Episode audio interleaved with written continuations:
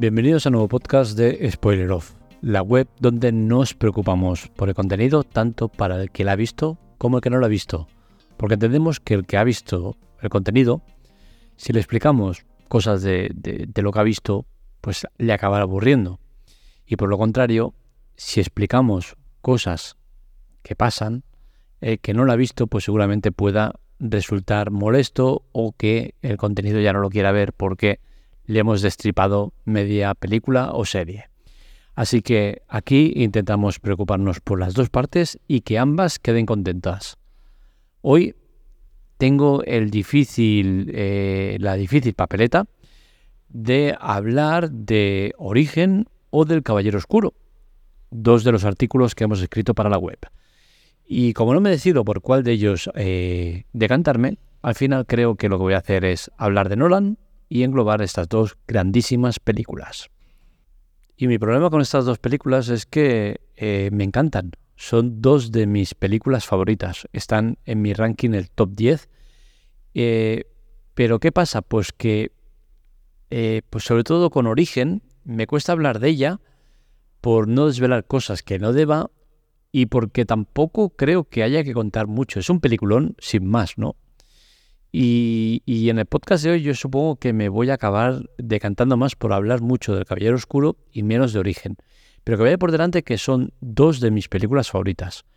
Empezaremos, eh, por ejemplo, con Origen, ¿no? Para, como es la que creo que hablaré menos, creo que vale más la pena hablar de ella.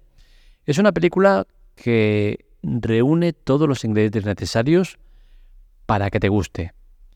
Es una película misteriosa, complicada, de argumento complicado, no nos vamos a engañar, eh, que es una de las mejores de Nolan, perdón, seguro, pero el problema que tiene es que El Caballero Oscuro es también de Nolan y es muy muy buena. La película eh, tiene unos planos espectaculares, escenografía, actuación brutal de Leonardo DiCaprio sobre todo, eh, música, ambientación, todo, todo es bueno en la película, es una pasada de película. Eh, en esta película, sobre todo, la fotografía es especial. Y con la fotografía nos referimos al tipo de secuencia que se rueda, cómo se rueda, el plano, todo eso forma parte de esa fotografía y que en esta película es especialmente importante. Eh, seguramente el problema de origen es su complejidad. Y es que al final esta película se puede interpretar de muchas maneras. Y eso es bueno. ¿Por qué? Porque al final eh, la interpretación viene un poco eh, según el perfil de persona que esté viendo la película. Puedes pensar una cosa otra y cualquiera de ellas puede ser totalmente válidas. Es una película que tiene un reparto muy, muy bueno. Y con muy bueno me refiero a que seguramente son caras que no asocias con eh, la importancia del personaje, pero al final son gente muy, muy, muy top. Hablamos de gente de, la altura de Leonardo DiCaprio en su prime, porque creo que esta es una de sus top tres películas, o sea, hace una actuación muy, muy buena. Yo creo que junto al Renacido y, El Lobo de Wall Street, eh, esta es una de sus tres mejores actuaciones.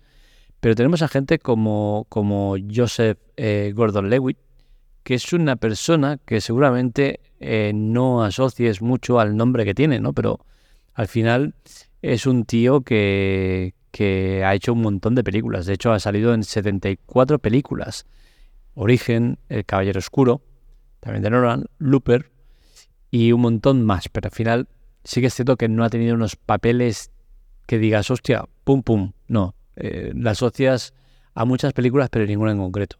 También tenemos a Elliot Page, que hemos visto en X-Men, por ejemplo, Juno o Umbrella Academy.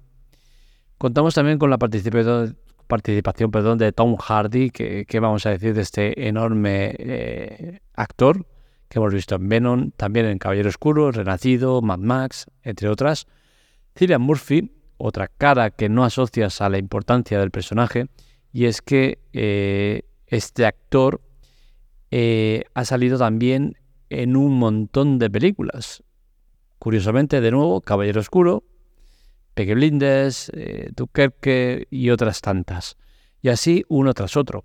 Y sí, hemos mencionado mucho el Caballero Oscuro. ¿Por qué? Porque Nolan le gusta trabajar con gente de confianza y con esos actores tiene confianza y por eso los llama para más proyectos.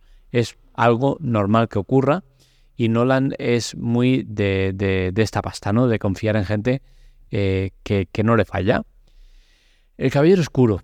El Caballero Oscuro. ¿Qué vamos a decir de Caballero Oscuro? Es para mí la mejor película de superhéroes de calle. Es una película brutal que tiene un reparto espectacular y que hacen unos papeles brutales. Eh, Heath Ledger seguramente sea la actuación de su vida y no lo decimos por el desagradable acontecimiento que le sucedió poco después, en el cual perdió la vida, pero sí que es cierto que esa película es su papel más espectacular. Hace un papel brutal del Joker y para mí, con permiso del grandísimo Joaquin Phoenix, que para mí es el Joker por el mejor de todos, pero al final es un tipo de película diferente. No estamos hablando de una película de superhéroes, sino de una película del Joker. En película de superhéroes yo creo que El Caballero Oscuro es la mejor con diferencia y que el Joker del Caballero Oscuro es el mejor de todos. ¿Por qué? Porque nos enseña un Joker en, un eh, punto de la vida muy concreto, un Joker muy perturbado, muy loco, un Joker eh, desquiciado totalmente, que eh, tiene como único objetivo destruirlo todo. Y seguramente el secreto del Caballero Oscuro, entre otras muchas cosas, aparte de la enorme dirección, actuación, tiempos, escenarios, todo lo que hay en ella, seguramente la lección del tiempo en el cual se basa el Caballero Oscuro sea lo más importante de esta película. Aparte de el enorme elenco de actores que salen y eh, la cantidad de personajes que hay, ¿no? Porque, por ejemplo, tenemos a Gary Holman como el, comisario, Aaron Eckenard como eh, Dos Caras, Misterio, Morgan Freeman como Lucy Fox, Michael Ken como Alfred y así uno tras otro. Hay una burrada de actores que interpretan muchos personajes que han salido en muchas películas o muchas series o tal, ¿no? Entonces al final el Caballero Oscuro reúne un grupo enorme de villanos, centrados evidentemente en el Joker de, de Heath Ledger, que es un papel brutal. Es que eh, es una imagen que no se me da la cabeza. Ese Joker es tan bueno. Y al final, Christian Bale, que debería ser el protagonista, queda un poco en segundo plano. Y no porque lo haga mal, porque al final yo creo que Christian Bale lo hace bien, ¿no? Pero sí que el personaje del Batman es un personaje que cuesta mucho hacer y cuesta mucho llegar a la gente y cuesta mucho transmitir algo por, la oscuridad del personaje, por eh, todo en general, ¿no? Y seguramente Christian Bale cuando, cuando le dijeron, oye, ¿quieres ser Batman? El tío debería flipar, ¿no? De decir, hostia, voy a ser el, Batman de Nolan. Qué brutalidad. Y la verdad es que yo creo que habrá quedado satisfecho con su trabajo, pero tiene que ser un poco duro el que seas el actor principal y acabes viendo como un actor secundario se lleva todos los focos, seguramente por el morbo también de lo que le pasó después, pero evidentemente es totalmente merecido el que el Caballero Oscuro sea recordado más por Heath Ledger que no por Christian Bale. El papel de, que hace Heath es brutal. Entonces, al final hay que analizar la película y decir, hostia, ¿por qué es tan buena? Por lo que digo, por los personajes, muchos personajes, muchas tramas, muchos malos, mucha acción. Por la enorme dirección de Nolan, creo que, que Nolan hace la mejor película de su vida. Y al final tiene un extra que el Caballero Oscuro tiene continuación con el Caballero Oscuro la nace. Que es cierto que no está a la altura de El Caballero Oscuro, pero al final es una película que es muy buena también. Y es una buena continuación. Y, Nolan lo que nos demuestra es que es muy bueno haciendo su trabajo. Y lo demuestra porque no es una, ni dos, ni tres, son muchas las películas que tiene Nolan que son espectaculares. Pero para mí, El Caballero Oscuro y eh, Origen son de calle las mejores películas de Nolan.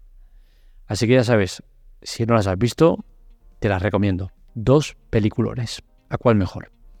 Hasta aquí el podcast de hoy. Espero que os haya gustado. Este y otros artículos los encontraréis en spoileroff.com Para contactar con nosotros, redes sociales, Spoileroff y para contactar conmigo en arroba marmelia. Un saludo, nos leemos, nos escuchamos.